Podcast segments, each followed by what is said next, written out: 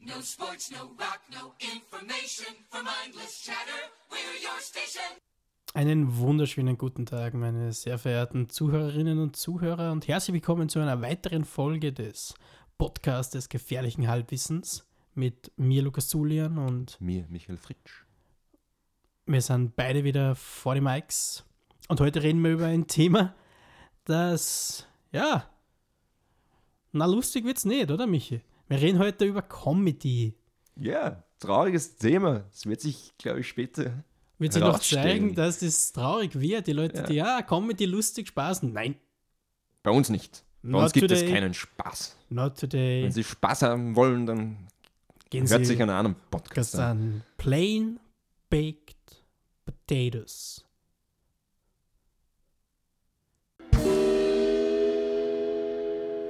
Über was reden wir heute? Wir reden heute über Comedy. Und die Leute, die den Titel gelesen haben, naja, wohl unsere Titel sind nicht so offensichtlich, was das Thema angeht. Vielleicht ist nicht im Titel Nein. gleich abzulesen, um was es heute geht. Aber heute geht es über Comedy, oder um Comedy besser gesagt. Das mag jetzt vielleicht ein bisschen merkwürdig erscheinen, oder Michael? Ist das vielleicht ein merkwürdiges Thema, über das zum über, über Das ist ein großes Thema. Es ist auf jeden Fall ein großes Thema, ja. Also, wir stehen vor einer schwierigen Aufgabe. Genau, und wir möchten jetzt nicht irgendwie, also der Gedanke dahinter war jetzt nicht irgendwie, wie sagt man da jetzt irgendwie so einen Einblick zu geben, was jetzt Comedy oder was ist lustig und was ist nicht lustig oder, oder wie oder was oder Es ist kein wertendes Gespräch. Ja, das auf jeden Fall nicht. Und das ist auch nicht irgendwie so eine Art Geschichtsstunde oder so, irgendwie was. Ich keine Ahnung, ob man so überhaupt machen ja, könnte. man. vielleicht, Ein bisschen, bisschen vielleicht, ein vielleicht, bisschen, aber das bisschen ist irgendwie vielleicht. immer ein bisschen Geschichtsstunde, wenn wir über irgendwas reden. Ja. Voll. Und ja, heute reden wir über Comedy. Das ist ein Thema, das ich zu Tische gebracht habe, oder? Eigentlich. Über das wir also so aus meinen Ideenpool so ein bisschen rausgefischt haben, über das wir reden könnten. Nicht, dass wir uns beide natürlich dafür, ich glaube, zu einem normalen Maße, wie man sich was man halt lustig findet oder so und ein bisschen dafür interessiert, aber auch so ein bisschen, Ja, ich meine, wenn man, ich glaube, wenn man uns beide vergleicht, ich glaube, du bist der witzigere Mensch. Also du bist um einiges witziger als ich, aber wir sind beide humorvoll. Ja. Ich glaube, wir werden heute auch vielleicht dazu kommen, ähm, die Differenz zwischen Witz und Humor ähm, zu, zu erläutern, blöd gesagt. Aber ich möchte dich jetzt in deiner Exposition ja nicht aufhalten. na, danke sehr. Und wir haben uns jetzt natürlich gedacht, wie geht man so ein Riesenthema an? Oder wo, wo, wo hört man an? Wo, wo hört man an? Wo fängt man auf? Und wie gesagt, wir wollten eben nicht so, also irgendwie ein bisschen quasi irgendwie, dadurch irgendwie Comedy so ein Thema ist oder Humor quasi also ein Thema ist, mit dem man all, jeder die ganze Zeit beschäftigt ist und jeder eine Vorstellung hat von Humor, was er lustig findet und was nicht, haben wir uns ja gedacht, das macht irgendwie am meisten Sinn, bei diesem Thema anschaulich zu arbeiten. Jetzt nicht unbedingt, wie würdest du das sagen, würdest du Arten von Humor, nicht unbedingt, also, also eine, also Sachen, also drei verschiedene Arten, die lustig sind quasi und die mir persönlich irgendwie hängen geblieben sind als sozusagen als Tool, Ja, um lustig zu sein irgendwie. ja ich, ich, ich, ich finde, es sind Fallbeispiele. Mhm. Es sind Fallbeispiele, würde ich sagen. Aber ähm, die nötig sind, weil man sich, wie gesagt, das ist ein riesengroßes Thema und wir würden uns ansonsten verlaufen. Genau, gerade bei diesem Thema Comedy haben wir uns ja gedacht, es ist besonders wichtig, eben mit konkreten Beispielen und, und so etwas zu arbeiten. Einfach, Ja. wenn wir ja natürlich da jetzt nicht irgendwie groß auf die Theorie dahinter zu sprechen kommen wollen, weil das irgendwie so etwas Natürliches ist, was glaube ich auch wirklich sehr verständlich ist. Natürlich existiert die Theorie dahinter und ich möchte Theorie da jetzt auch nicht irgendwie ihre, ähm, ihre Berechtigung absprechen oder irgendwie so in die Richtung, wie man das Nein, aber, aber es ist, ich glaube, und hier komme ja auch ich zum Spiel, weil Mhm. ich studiere halt auch Kulturwissenschaft und Kunstwissenschaft, jetzt blöd gesagt. Und, und solche Sachen, was Ästhetik und, und vielleicht Comic und Humor angeht, das sind immer so triviale Sachen.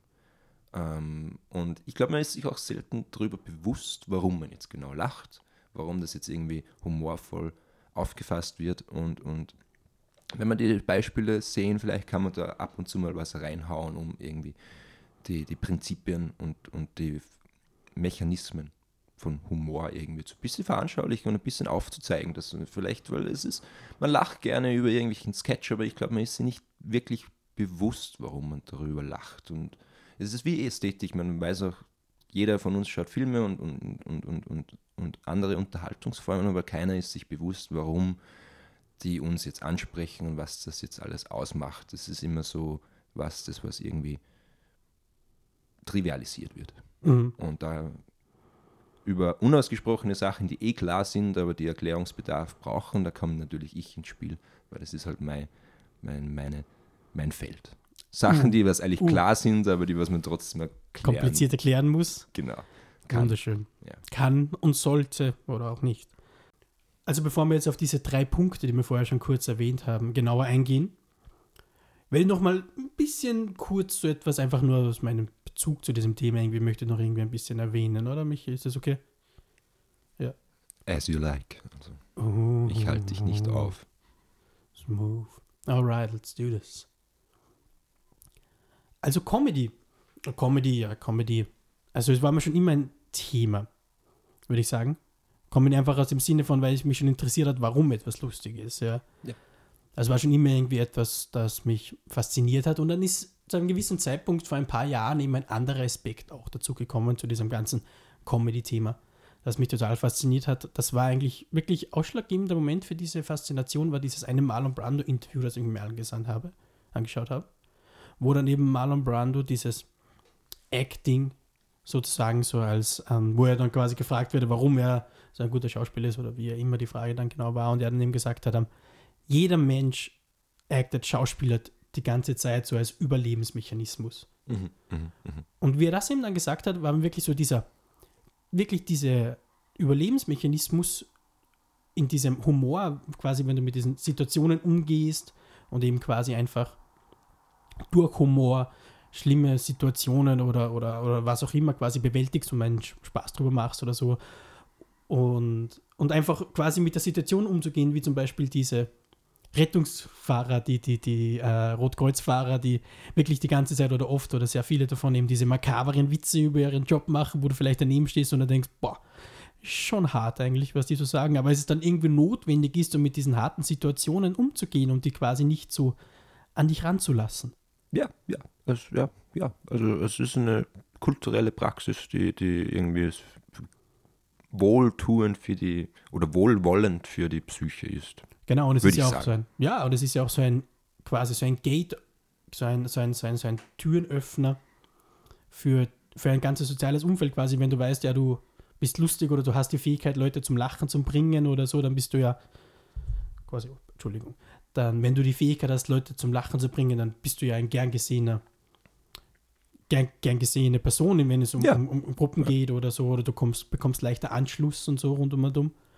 Es ist ja auch so ein soziales Überlebenstool. Und viele Leute gehen ja wirklich hin quasi äh, und setzen diese Maske auf, wenn sie quasi die Tür verlassen. Diese Comedy-Maske oder diese Feel-Good-Maske oder diese. Diese Masken setzen wir alle auf. Aber Ja. ja, Aber du weißt, was ich meine, oder? ja klar. Und das war wirklich dann dieser andere Punkt, weg von dieser reinen Unterhaltung, wie man jetzt quasi denken könnte, wenn man sich die Filme ansieht oder ein Stand-Up-Programm oder Kabarett oder was auch immer. Sehr viel davon lernen kann, weil man das auch wirklich großteils ist das ein Vorgang, der zum Beispiel meiner Meinung nach, bevor ich wirklich bewusst angefangen habe, über das nachzudenken, ein Vorgang war, der total unterbewusst vonstatten gegangen Ja, ist. man, ja klar. Man, Ja. man schaut sich das ja auch von anderen ab. Ja, und das nur mal als kurze, als kurzen ähm, Ja, aber das ist, Input. Das ist ein ich glaube, interessantes du sprichst so Thema. einfach auch die, die, erste Funktion von Comic oder generell und speziell Humor an. Und es ist nämlich die, dass man sich irgendwie ein harmonisches Verhältnis mit der buckligen Welt schafft, sozusagen. Man sagte, man muss es mit Humor nehmen und das ist, ist ja auch wahr. Und dann, darum gibt es ja auch so viele Holocaust-Witze. Obwohl wir eigentlich selten das irgendwie Um das jetzt nur mal kurz Auge vorher- anschauen. Ja, das war jetzt vielleicht ein bisschen hart, mich Ja, aber das ist eine Extreme, Ja, nein, es ist- aber das nein, ist- erklärt ich sich. möchte- nein, ich möchte nichts- Somit erklärt sich die Sache ja auch. Ja, ich möchte jetzt nicht sagen, also ich kurz vorher das mal einzuwerfen, ich bin der ja auf der, ich bin de definitiv ein Vertreter von diesem, man kann sich über alles lustig machen, der Witz muss halt passen. Ja. Michael hat jetzt ziemlich unerwarteterweise die Holocaust-Karte gezogen, aber Aber so ist es im Leben und auf einmal kommt der Holocaust Ja, wieder von der aber- Seite aber- und aber- trifft dich. Wie viele Stand-up-Comedy-Shows gab es in den letzten 20 Jahren oder in den letzten 50 Jahren und wie viele davon beinhalten Holocaust-Witze oder Shoah-Witze? Alle. Eh, eh, eh. Das ist die ja- Antwort, alle. es ist Und, und es ist okay. eine Extreme, aber es ist ein, äh, ein gutes Beispiel, glaube ich. Diese harten Witze. Ja, es ist auch ein gutes Beispiel. Ich glaube, das ist auch, auch etwas, was ich bei. Keiner steht im Mathaus und fängt zu lachen an. Das, das meine ich ja Nein, nicht. nein, nein, nein, natürlich Also, nicht. Also natürlich nicht. Aber ich glaube, das ist ja, wie du gesagt hast, einfach um, um mit diesen, mit der, Doggy, doggy, dog, dog. who let the dogs out. Das, okay, komm, Alter. Das hört, das hört Hört man nicht. Das, ähm, das trifft jetzt eigentlich genau das, was ich ja vorher erwähnt habe, quasi um mit diesen schlimmen Ereignissen, die jetzt nicht lächerlich machen zu wollen, überhaupt nicht, auf keinen Fall, bitte. Aber es ist einfach eine Form des Umgangs damit. Wie du jetzt das mit, und, und wenn du das so sagst, fällt mir ein super Beispiel ein, quasi, das ist von Mich- Michael Niavarani, österreichischer Kabarettist und Schauspieler, vielleicht mehr relativ bekannt bei uns. Ich bin ein großer Fan von ihm und der hat auch ähm, kurz, ich glaube, der hat ein paar Wochen oder so in die Richtung, ich weiß jetzt nicht genau, nachdem äh, der, nachdem 9-11, der World Trade Center Anschlag war, Ja. hat er diesen wunderschönen World Trade Center Witz gemacht auf seiner Tour oder auf, in seinem Programm, quasi, wo er auf die Bühne gegangen ist, auf der Bühne war und gesagt hat, hey Leute, ähm, es ist jetzt ein neues Puzzle rausgekommen vom World Trade Center, musst nur ausladen, ist schon fertig. Ja, aber das ist es. Es ist, äh, es ist, man greift dann irgendwie zu so einer seelischen Kälte und lässt es das Ganze einfach abprellen. Ja, es ist einfach auch, Abprallen. es ist einfach nur eine, ja, eine Form des Umgangs damit und ich, und, und, darum würde ich auch sagen, natürlich, also man kann sich prinzipiell über alles lustig machen, es kommt auf den Niveau des Witzes an. Es ist einfach ein Unterschied zwischen ähm, jemanden quasi beleidigen und einen Witz zu machen. Natürlich ist da der Grad ab und zu vielleicht ein bisschen verwischt und nur weil sich Leute ähm, persönlich angegriffen fühlen, heißt das nicht, dass es so gemeint war. Aber ich glaube, wir schweifen jetzt in dieser Punkt ein bisschen ab. Kommen wir zum ersten Unterpunkt oder zu unserer ersten Variante, oder? Von, von Comedy. Das erste wäre, über, über was fangen wir an? Fangen wir mit diesem, glaube ich, mit dem einfachsten an, was am irgendwie am verständlichsten, oder was heißt am verständlichsten ist, aber was vermutlich die meisten Leute kennen, ist so ein bisschen ein, ein Witz, den, glaube ich, Family Guy perfektioniert oder zumindest Family Guy eben so richtig unter die Massen gebracht hat. Ja. Und das zwar, das ist eine Handlung. Du fängst mit einer lustigen Handlung an und treibst sie immer weiter und weiter. Das heißt, die Handlung fängt an, sie ist lustig, du schaust es dir an, es ist lustig. Wir, gehen, wir nehmen das Beispiel her, diesen Gag von Family Guy, wo Peter nach Hause läuft und kurz bevor er zu Hause ankommt, fällt er hin und dann hat er dieses, wo er sich das Knie hält und dieses, ah, also er läuft nach Hause, es ist ihm einfach lustig, weil er stolpert, er fällt hin und du lachst und dann kommt dieses, ah, und es wird immer weitergezogen. Das heißt, die Handlung ist am Anfang lustig, dann wird sie nicht mehr lustig, dann ziehst du die Handlung aber immer weiter, bis sie wieder lustig wird, quasi sozusagen, weil du einfach, es wird dann weniger, es, es geht dann eigentlich gar nicht mehr darum, was wirklich passiert, sondern einfach nur dieses Absurde, dass es immer noch passiert. Ja. Dass es immer noch weitergezogen wird. Weiter. Überstrapazierst. Genau, dass du einfach diese Szene überstrapazierst und Family Guy, glaube ich, meiner Meinung nach hat das ja wirklich auf die Spitze getrieben, wo du teilweise eine Minute oder sowas von der Folge für diesen verdammten Witz oder sowas opferst. Weil halt eine Minute im Drehbuch gefehlt hat. Aber das Ja, war- genau, also das ist warum eine das drin ist, ist jetzt egal, das ist jetzt egal. Aber es hat way. funktioniert und ich glaube, das ist auch eine der ikonischsten Family Guy-Szenen, oder nicht? Ja, definitiv. Also- Definitiv. Und wie du sagst, also ich glaube wirklich, Family Guy hat diesen Humor ähm, perfektioniert.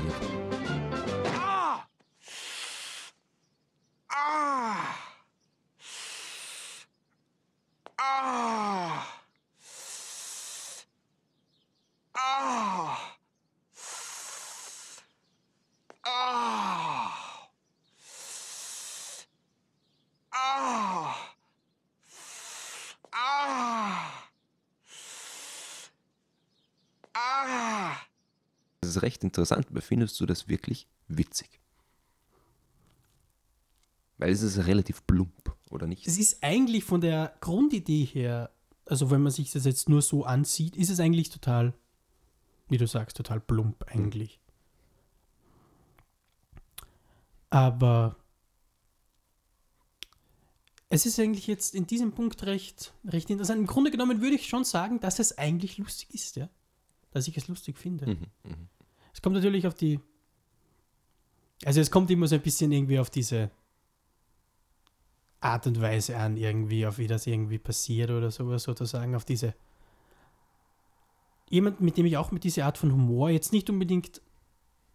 Aber was ich irgendwie so als erstes irgendwie so einfällt mit diesem, weil ich finde, das ist total, es ist so ein richtiges, äh, so ein bisschen so ein Pausenclown-Humor, so ein bisschen, oder? Das ist ein bisschen, was ich irgendwie so habe jetzt vom, Ja, es hat irgendwas mit Clownerei zu tun. ja, ich. genau, es ist ein bisschen so, wie ich gesagt habe, du lachst ja dann eigentlich nicht darüber, was passiert, sondern mehr über die Tatsache, so, fuck, jetzt tanzen sie es nur immer oder jetzt ziehen sie es noch Ja, immer weiter ja, raus ja, oder, oder wie lange können sie es noch machen oder so oder so. Und letztens habe ich auch wieder mal, seit langem wieder mal eine Folge Family Guy geschaut und da war auch wieder so ein Witz mit so ewig vielen Namen und du hattest quasi so, die Namen wurden aufgezählt von Brian oder von Stewie und dann hat Brian die Namen nochmal aufgezählt. Ohne Spaß, diese ganze Szene mit dem Namen aufzählen hat wirklich, das war wirklich eine Minute, ohne Spaß, das war Ja, wirklich eine ja. Minute. Und ich bin einfach nur noch da gesessen, so quasi wirklich so, machen sie es jetzt wirklich nochmal, machen sie Ja, es und dann fängt Stewie an oder Brian an und dann, jetzt machen sie es wirklich nochmal und dann lachst du eigentlich einfach nicht über die Witze, weil die, oder nicht über die Namen, die aufgezählt wurden, sondern einfach, dass es immer weiter und weiter und weiter und weiter geht. Aber es wird ja auch, du merkst es ja auch wirklich, wenn man sich das, diese Szene dann, oder wenn man sich bei diesen Momenten das bewusst wird, wie, wie man hin und her schwankt. Mhm. Zwischen diesen, jetzt geht es immer noch weiter, das kann ja nicht sein oder sowas, Ja, das ist ja, total blöd, voll, bis dann, voll. jetzt geht es immer noch, Voll. bis du es dann wieder lustig Voll. findest. Aber das ist, glaube ich, auch irgendwie so, ich möchte nicht sagen Funktion, aber irgendwie so ein Mechanismus von Humor ist irgendwie so, dass so die Wahrnehmung und die, die und die, die, also die sinnliche Wahrnehmung und, und der Verstand sich da irgendwie überschneiden, weil ich glaube, mit dem kann man sich auch relativ gut erklären. Ähm, ist so, der Verstand geht davon aus, dass das bald zu Ende ist. Also der denkt quasi die, das Ende voraus. Also der, und, und die Wahrnehmung besticht aber dann irgendwie so diesen Glauben vom Verstand. Und es ist eigentlich dann irgendwie so ein Konflikt zwischen, zwischen dem, was du eigentlich denkst und dem, Mhm. was du siehst. Und das ist, glaube ich, auch ziemlich eine, eine wichtige, ich sage einfach Funktion des Humors. Also es ist auch so eine verkehrte Welt, kann man blöd plump behaupten. Ja, ich glaube wirklich so ein Moment, wo dein Gehirn quasi die Szene schon fertig denkt, Ja. aber sie immer noch weitergeht und dass dich eben so ein bisschen verwirrt und dass dann irgendwie dieses, ist das jetzt lustig oder nicht, was passiert eigentlich? Und dann fängst du irgendwie an zu lachen auch. Ganz wichtig ist meiner Meinung nach, ist natürlich, er passt perfekt in die, ich will jetzt nicht unbedingt sagen ins Niveau, aber im Endeffekt kann man, in dieses Family Guy Niveau passt der Witz irgendwie ja total rein. Es ist ein bisschen so, glaube ich, wenn jetzt, keine Ahnung, Leute zu einer Ricky Gervais Stand-Up-Show kommen würden und Ricky Gervais würde das machen oder sowas, glaube ich, wären die Leute ein bisschen weniger begeistert davon, irgendwie einfach. Ja, glaube ich auch. Es muss vielleicht auch in einer gewissen Geschichte passieren. Ja, das muss irgendwie, auf, irgendwie auch zum irgendwie auch dazu passen, oder? Irgendwie so, stelle so intelligente Comedy vor irgendwie und dann, was jetzt nicht heißen soll, dass intelligente, oder das heißt intelligente Comedy, aber das, das einfache Witze oder, oder, oder vielleicht so ein bisschen mehr so Slapstick oder sowas, dass das gleich irgendwie so abgewertet werden muss oder sowas überhaupt nicht. Das ist Ja, da gibt es eine lange Geschichte von, von, von Debatten über, über den Wert von Comedy. Aber Ja. sei, seien wir uns ehrlich, intellektueller Humor ist nicht witzig. Na, das ist Und- immer so. und- mm. Es muss nicht immer eine Message haben, ja?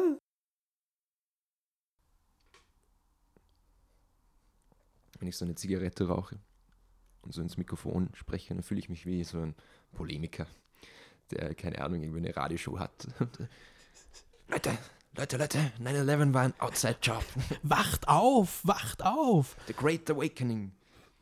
The end is near. Die Ding, die Ding, die Ding. Ich glaube, diese Verschwörungstheorien sind echt irgendwie ein bisschen hängen geblieben bei uns. Wir kommen immer wieder auf das zurück. Das ist echt arg. Ja, aber die Realität so langweilig ist. Ja, ja, das stimmt, das stimmt. Also, weg von der Realität hin zum Humor.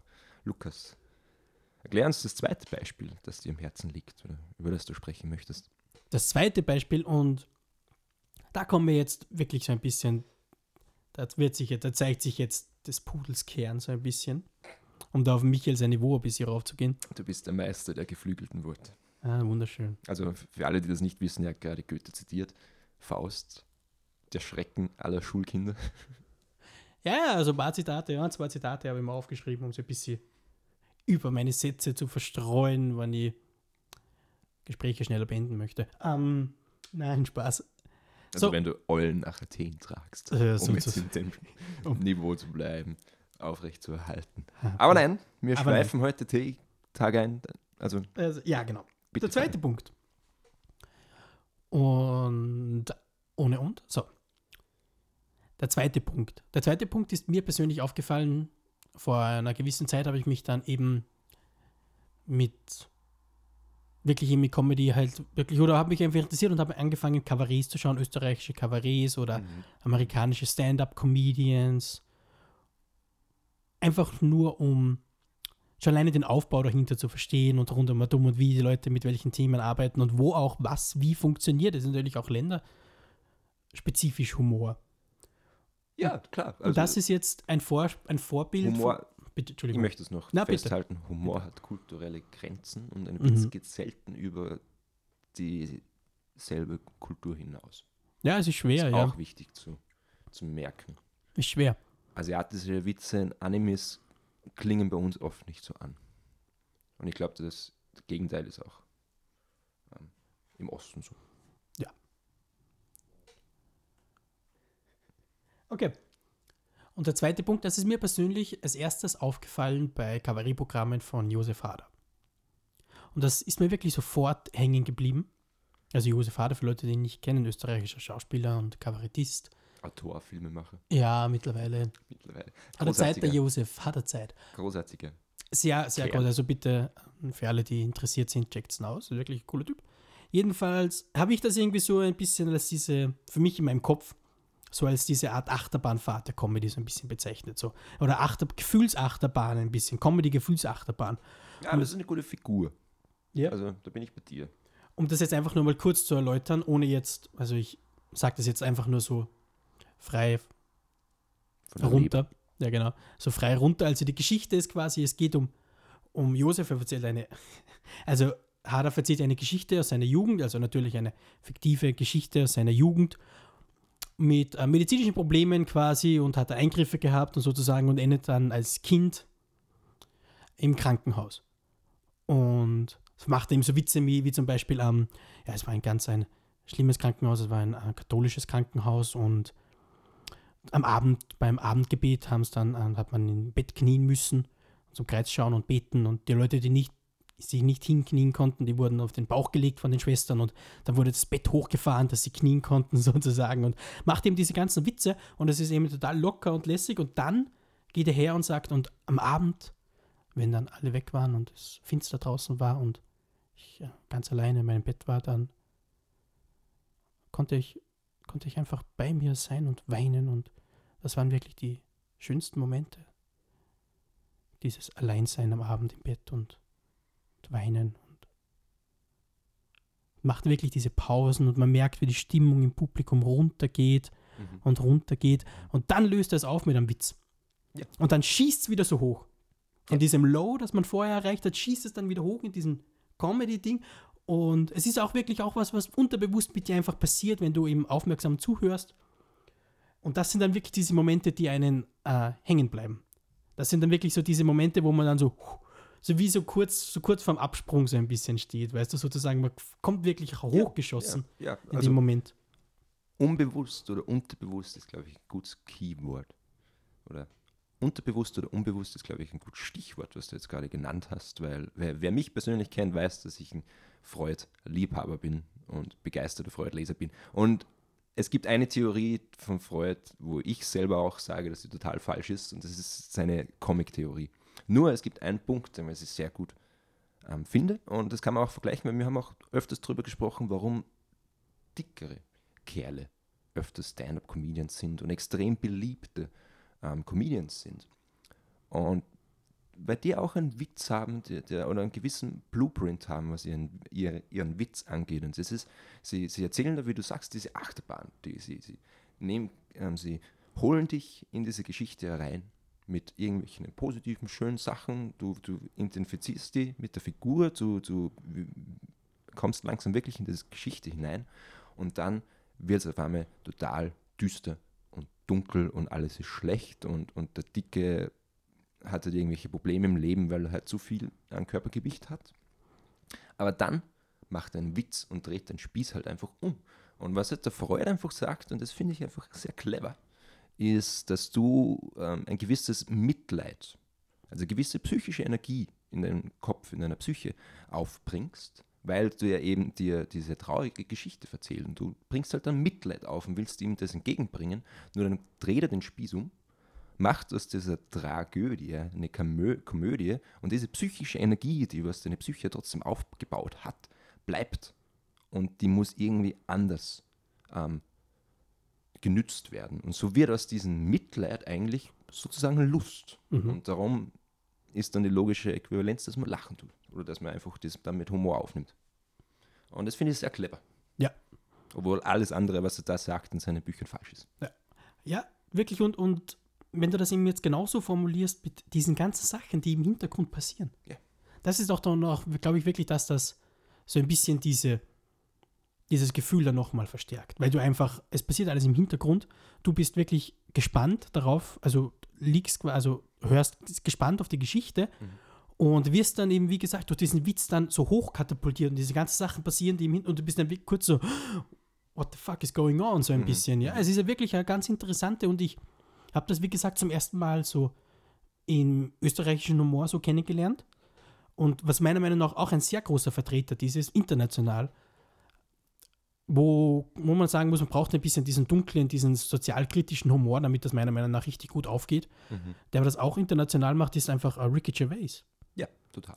Also der arbeitet genau nach diesem Prinzip. Ich glaube, der ist das Emblem für dieses Genau, Prinzip. der arbeitet Also, genau, muss man nur seine Serie Afterlife schauen. Also jeder, der vielleicht in letzter Zeit jetzt bei den neuen Quarantänemaßnahmen oder so, den Soft Lockdown oder wie auch immer jetzt viel Zeit zu Hause hat, schaut sich Afterlife an, die Netflix-Serie von Ricky Gervais. Das ist wirklich ein Paradebeispiel für dieses, für dieses, ähm, für diese, dieses düstere Setting, quasi diese Achterbahnfahrt mit diesem unglaublich düsteren Setting oder Depress, also die, die, die depressiv, deprimierenden Setting, eben die immer wieder durch diese Witze so hinaufgeschossen werden und immer so eben quasi die ganze Serie eigentlich eine einzige Achterbahn, Comedy und Trauer, Achterbahn, Drama, Achterbahnfahrt ja, ist. voll, voll. Und da stehen wir auch wieder am Anfang, indem man die Sachen einfach mit Humor nehmen muss. Genau. Und dann der Humor irgendwie auch irgendwie, ich sage einfach als Rüstung dient, um die Sachen einfach abprallen zu lassen und, und, und man baut dann einfach irgendwie eine seelische Kälte auf. Und da stehen wir wieder am Anfang, das, was wir am Anfang erklärt haben. Ich weiß nicht, ob ich jetzt so in diesen Rüst Rüstungsding gehen würde. Ich würde eher sagen, es ist eine Art, du nimmst das Thema schon auf und, und, und ähm, beschäftigst dich damit, aber du, du, du Hältst es auf Distanz. Ja, genau, du, du lässt dich nicht irgendwie in diese, in diese, gerade jetzt, wenn man jetzt. Dann ist die Rüstung aus Glas. Ja, es ist irgendwie, es ist irgendwie so, sie kommt durch, Mhm. quasi es ist so eine Art Filter. Du nimmst das Thema auf, Filter aber du, du, ähm, Meine Damen und Herren, die Metapher des Tages geht an Lukas Zulian. vielen Dank. Aber du hängst dich nicht an den negativen Sachen irgendwie auf. Du beschäftigst dich mit dem Thema trotzdem, Ja. aber es ist irgendwie nicht, es geht dann, also du weißt, was ich meine, was ich hinaus möchte, oder? Ja, das ist. Also, es tut mir leid, wenn ich jetzt schon wieder über die Shoah rede, aber das ist einfach der Punkt, wenn man Witze über den Holocaust macht. Es ist Geschichte, es ist zwar passiert, es ist schrecklich, aber man kann die Augen zumachen. Man kann es auf Distanz halten. Es über, überflügelt einen nicht und es übermannt einen nicht wie, Ja. wie eine Welle, sondern es sind einfach nur kleine Regungen im Wasser und die kann man mit Ease ähm, arbeiten. Ja, bearbeiten. es ist natürlich so, wenn man jetzt generell über dieses Thema, wenn man, wenn man diese Emotionalität dahinter immer an sich ranlässt, dann könnte man nie über solche Themen reden. Ja, genau. Es ist, und ich glaube, das ist auch irgendwie die virtuelle Kraft, nenne ich es einfach, was Humor und Komik hat, dass man einfach wirklich Sachen ansprechen kann, Genau, ja. die mehrdeutig sind, sage ich mal. Mhm. Ganz plump. Und das kann man einfach wirklich sehr gut ansprechen. Ich finde, das ist ja wirklich, das glaube ich ja auch noch ein sehr guter Punkt. Es ist immer ein, ein Werkzeug, um schwierige Themen ansprechen zu können. Dann kommen wir zum dritten und letzten Punkt, der ähm, ja Gleichheiten hat im gewissen, aber natürlich Gleichheiten hat oder, oder, oder ähm, Ähnlichkeiten. Und zwar, um jetzt wieder ein Beispiel zu nennen, wie wir haben das vorher schon mal kurz erwähnt, sehr viel funktioniert dadurch, dass ähm, unser Gehirn, wenn es eine Geschichte erzählt bekommt oder einen Witz oder wie auch immer, den unter, oder im, Kopf fertig denkt. Du bekommst diese Geschichte und du denkst sie im Kopf schon, ohne dass du jetzt wirklich aktiv darüber nachdenkst, aber im Ding, du, du fängst sie an, fertig zu denken. Ja, klar. Und natürlich ist dann nicht witzig, wenn dann mitten in der Geschichte oder mitten im Witz eben nachher diese 180-Grad-Wende kommt und es auch wirklich etwas, dann äh, mitten im Witz diese 180-Grad-Wende kommt und es wirklich auf etwas ganz anderes hinausläuft, wie man im Kopf eigentlich gedacht hat. Mhm, mhm. Das funktioniert mit einfachen Themen, das funktioniert mit komplexeren Themen, das funktioniert auf eine stumpfe, simple Art und Weise, funktioniert aber auch auf eine, sage ich jetzt mal, anspruchsvollere Weise. Mhm. Als Beispiel für das haben ich mir irgendwie gedacht, ist ein Klassiker, ist so ein Witz von äh, Louis C.K. Und zwar, Louis C.K. steht in der U-Bahn und masturbiert vor zwei Frauen. Und, nein, Moment mal, das ist die Realität. Moment mal. Äh, Louis C.K., Bill Cosby und Harvey Weinstein gehen in eine Bar. Na. Too soon. Ähm, nein, der Witz funktioniert eigentlich so. Children who have nut allergies need to be protected. Of course. We have to segregate their food from nuts, have their medication available at all times, and anybody who manufactures or serves food needs to be aware of deadly nut allergies. Of course. But maybe, maybe if touching a nut kills you, you're supposed to die. Hört es, ähm, greift jetzt vieles auf, was wir vorher gesagt haben. Warum dieser Witz funktioniert. Ja, ja. Aber das ist, glaube ich, wirklich etwas, das, wie gesagt, das ist jetzt, oder, oder was, was mir auch als Beispiel aufgefallen ist, um das ein bisschen visueller irgendwie darzustellen, ist diese Schlussszene von, puh, frag mich jetzt nicht genau, welchen äh, Nackte Kanone-Film das war. War das der erste oder so? Ich glaube, es war sogar der erste oder der zweite. Diese klassische Schlussszene quasi, wo dann das Bild freest und die Credits laufen runter und du hast diese. Zweite. Da war das der Ich zweite? glaube, das ist der zweite. Ich glaube, ja. Und du hast diese, irgendwie gesagt, das, das, das Standbild, sozusagen das Schlussstandbild mit dem Office, alles in die Büro und lachen und der Verbrecher wurde gefangen und bla bla bla.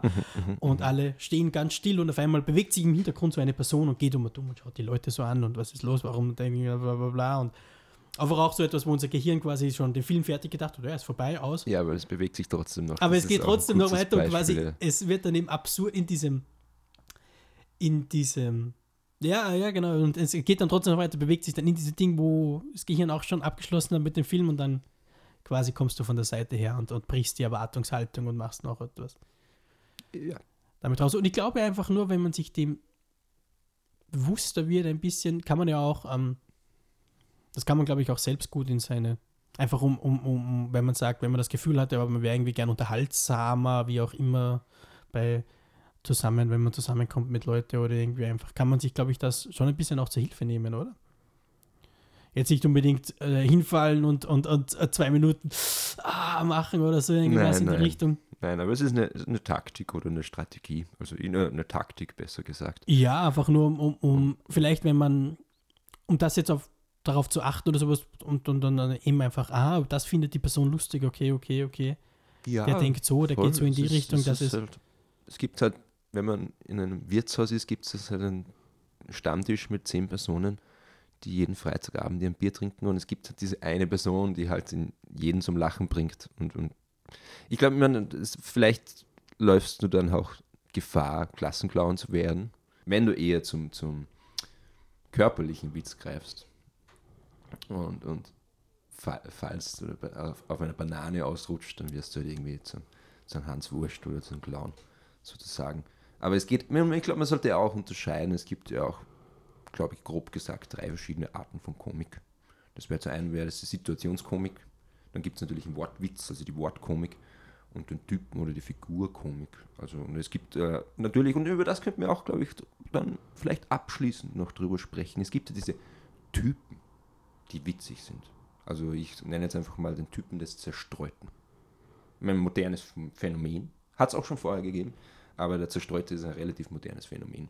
der Woody Allen-Charakter, oder? Woody Allen Charakter, ja, Woody Allen ist, ist, ist, ist auch wieder eine interessante Sache, weil ich glaube, bei Woody Allen kann ich jedem den Film Annie Hall Stadtneurotika ans Herz legen. Das ist meiner Meinung nach sein bester Film, weil es ein postmoderner Comicfilm ist. Weil irgendwie, Woody Allen hat am Anfang relativ viel Slapstick-Elemente in seine, ähm, in seinen Filmen und seinen Stand-Ups auch, glaube ich, gehabt. Und er ist halt, ähm, er ist halt, und auch im jüdischen Witz, man, Mhm. jüdische Witz in Amerika ist doch sehr, ähm, ist ein Phänomen für sich, würde ich behaupten. Aber hier bei Annie Hall zum Beispiel, da sieht man, dass der, der Humor und der Comic in, in, in, in auch eine Evolution durchläuft. Ja. Und wenn man über einen Typ des Zerstreuten redet, dann würde ich gerne über einen Buster Keaton reden und über einen Charlie Chaplin, weil ich glaube, diese, oder Laurel Hardy, dick und doof, diese Slapstick-Sachen sind, glaube ich, auch gute Beispiele, wo man wieder sieht, was für Prinzipien hinter Humor und Comic stehen. Weil, was man, glaube ich, jetzt für die, die letzten 40 Minuten entnehmen kann, ist ähm, groß oder fett gedrückt gehört das Wort Kontrast. Ja. Es geht darum, dass man von was anderem ausgeht und dann ist die tatsächlich, das Tatsächliche anders oder man äh, erstellt irgendwie eine verkehrte Welt, die anderen Prinzipien und anderen Gesetzen folgt und das ist irgendwie witzig oder man dreht den Witz um. Es geht immer um Kontrast. Also generell in Kunst, es geht immer um Kontrast. Ich meine, das kann man wirklich fett schreiben. Aber was, was bei Buster Keaton und bei Charlie Chaplin so ganz witzig ist, ähm, ist, es ist da gibt es so ich, ich, ich, ich, ich weise ich jetzt einfach auf, auf einen Philosophen hin, der heißt Henry Bergson. Da gibt es einfach, der geht her und sagt, es gibt so zwei Systeme, zwei Energien im Leben. Und das sagte der Henry Bergson. Henry Bergson ist ein französischer Wissenschaftler, den ich nicht verstehe, aber er hat ein Buch über das Lachen geschrieben. Das ist für mich verständlich und darum mag ich das auch relativ gern. Aber er hat eine gewisse Lebensphilosophie und sagte, dass es zw- zwei Energien gibt in der Welt, im Universum und auch im Menschen. Und das wäre zum einen, wäre das ein bisschen, äh, auf der einen Seite gibt es die Spannung, auf der anderen Seite gibt es die Elastizität. Und es sind so zwei Systeme, die in Verbindung, aber auch im Konflikt stehen. Und bei Buster Keaton gibt es in Sherlock Holmes Jr. am Anfang die Szene, wo er über eine Bananenschale fällt. Das ist so der älteste Witz, den wir alle kennen. Und da geht es eben darum, wenn wir über einen Typ des Zerstreuten reden, über diesen Typus des Zerstreuten reden, geht es eben darum, da hätte eine gewisse Spannung, körperliche Spannung, geistige Spannung aufrechterhalten müssen, um die Banane zu sehen, um nicht auf der Banane zu, äh, auszurutschen und dann zu fallen. Aber er war zu elastisch, blöd gesagt. Also er hat diese zwei Systeme, diese zwei Energien nicht in einen, in einen gesunden Einklang. Balance, Und Einklang Balance, ja. Mhm. gehabt. Und zum Beispiel, wenn man Charlie Chaplin ansieht, Charlie Chaplin geht ja so komisch mit den Füßen. Ja. Da gibt es einen, der was sagt, ja, nein, das ist ja genau das. Der linke Fuß ist Spannung, der rechte Fuß ist die Elastizität und der Typ ist zerstreut und innerlich zerrissen, weil er das einfach nicht in ein, in ein Gleichgewicht. Gleichgewicht halten kann. Und, und was, was gerade ähm, physischen Witz angeht oder physischen Humor angeht, glaube ich, ist das die beste Herangehensweise, um sich sowas klar zu werden.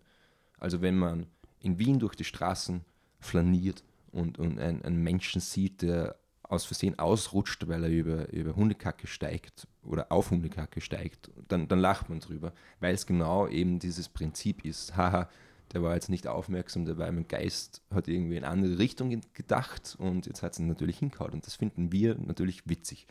Und es ist so ein gewisses Trägheitsprinzip. Ja. Ja. Um das jetzt nochmal ein bisschen zu erklären. ich habe mich zurückgehalten. Also Er hat sich ich darf zurückgehalten, jeden jetzt Fall. sel selber, ich habe es mit Geduld getragen, ich darf mich selber auf, der Schul auf die Schulter klopfen. Ich habe so wenig wie möglich theoretisiert. Ist gut. Also wichtig. wer mehr über Comic-Theorien wissen möchte, gib mir Call. Meine Nummer ist,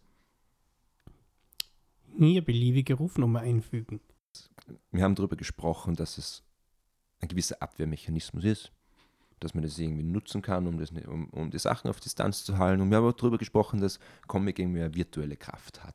Also nicht wirklich eine tatsächliche Kraft, um irgendwas zu verändern, aber eher eine virtuelle Kraft, also eher eine hypothetische Kraft. Und da ist halt, also es ist halt, also quasi, ge- gehen wir davon aus, dass Humor zum Teil, wenn ein Mensch irgendeinen humo- humoristischen Vorgang macht, äh, dass es dann irgendwie vielleicht sogar als Abwehrmechanismus im Fallbeispiel von, ich habe jetzt leider den Namen vergessen, von diesem dicken Stand-Up-Comedian. Äh, John Pinette. Genau, dass er das halt einfach als Abwehrmechanismus nimmt und sie sagt, hey, das ist eine kulturelle Praxis, wo ich irgendwie ähm, nicht ausgeschlossen wir, wo mich meine Mitmenschen auffassen und, und, und, und, und Aufmerksamkeit schenken. Und da ist halt die Frage, ob das irgendwann nicht, also ob das, das ist doch unzureichend, oder?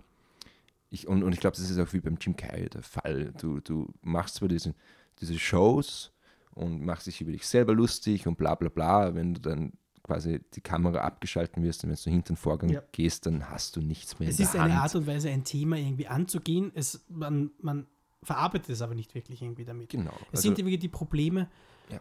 die dann irgendwie da sind und die kommen dann auf irgendeine Art und Weise raus. Irgendwie ein super Beispiel wäre eben, weil Michael das auch vorher gesagt hat, bei dieser Jim Carrey Netflix-Doku über äh, den Andy Kaufman-Film, wo, ähm, wo Jim Carrey wirklich sehr stark in die Rolle geht und wirklich Method Acting betreibt. Ja. Und dann eben wirklich zu diesen Andy Kaufman, Tony Clifton, so ein alter Ego, bla bla bla, zu diesen Personen wird und sich dann als diese Personen über Jim Carrey aufregt. Zum Beispiel sagt, Jim Carrey ist nicht lustig, was will Jim Carrey, schlechteste Comedian aller Zeiten sozusagen. ja, ja, klar. Wo dann man wirklich merkt, was für ein Druck auf dieser Person dann irgendwie lastet irgendwie.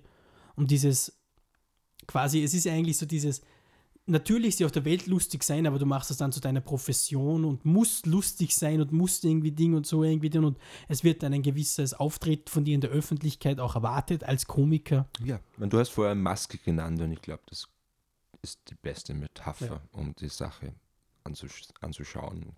Und ich glaube, machen. Mask ist auch wirklich was, was Jim Carrey so ein bisschen als, als ähm, Anhaltspunkt auch hergenommen hat. Ja, ja, klar, klar.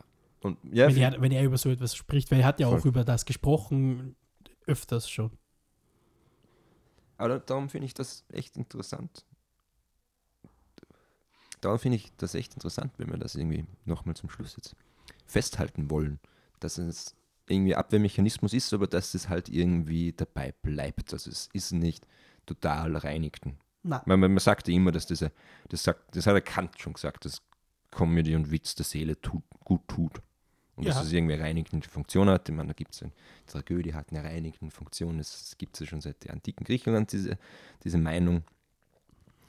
Und, und ich glaube, dass das halt beim, beim Comic, also man, man merkt das auch, man muss sich ja nur die Geschichte des 20. Jahrhunderts ansehen und, und einfach nur sehen, wie viele Comedians auf der Strecke geblieben sind.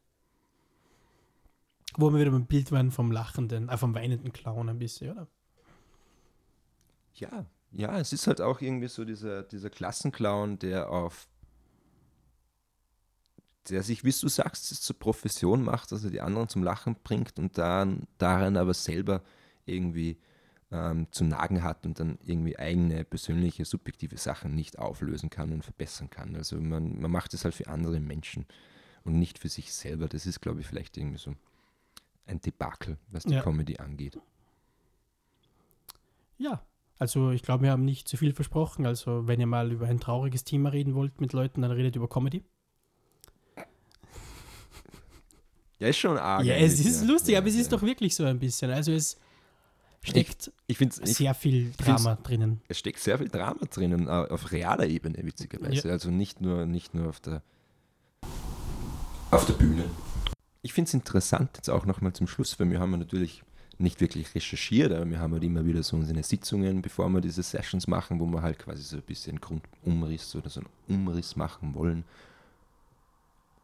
Und damals habe ich halt immer gesagt, ja, ich kann ja irgendwas, so theoretische Überlegungen irgendwie einbringen und dann habe ich dann auch irgendwie so darauf verwiesen, dass Comedy-Theorien natürlich nicht witzig sind, weil sie eh selbstredend ist. Aber jetzt, wo wir drüber reden, ist doch auch arg, dass über Comic sprechen an sich, wenn es zwei Dilettanten wie wir tun, ja auch eigentlich nicht humorvoll oder witzig ist. Also, oder humoristisch Nein, es geht eher ist. ins Gegenteil. Es geht eher ins Gegenteil um. Also Leute, der erzählt zusammen ab, die Welt geht unter und, Und wir lachen drüber. und wir lachen drüber. Und es hilft uns nicht. Und damit vielen Dank. Vielen Dank fürs Zuhören, für alle Leute, die so weit durchgehalten haben.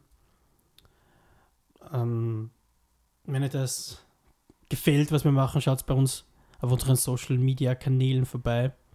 Facebook und Instagram. Und es können also auch Themenvorschläge da lassen. Vielleicht kommt da mal was. Und wenn jemand jetzt also ihr einen Themenvorschlag da lasst, einen ersten Themenvorschlag, machen wir Folge draus. Ja, Und bitte voll. voll. Bitte Uncooles Schlimmes. oder so, vielleicht Ja, irgendwie nicht. ja. Ich sehe schon kommen. Ja, schauen Ja. wir mal. Aber trotzdem, danke fürs Zuhören. Bis zum nächsten Mal. Und stay classy, Internet. Stay tuned. See you soon. Goodbye. Und das war's. Stille Mit Show Show. mit Michael und Lukas Zulian.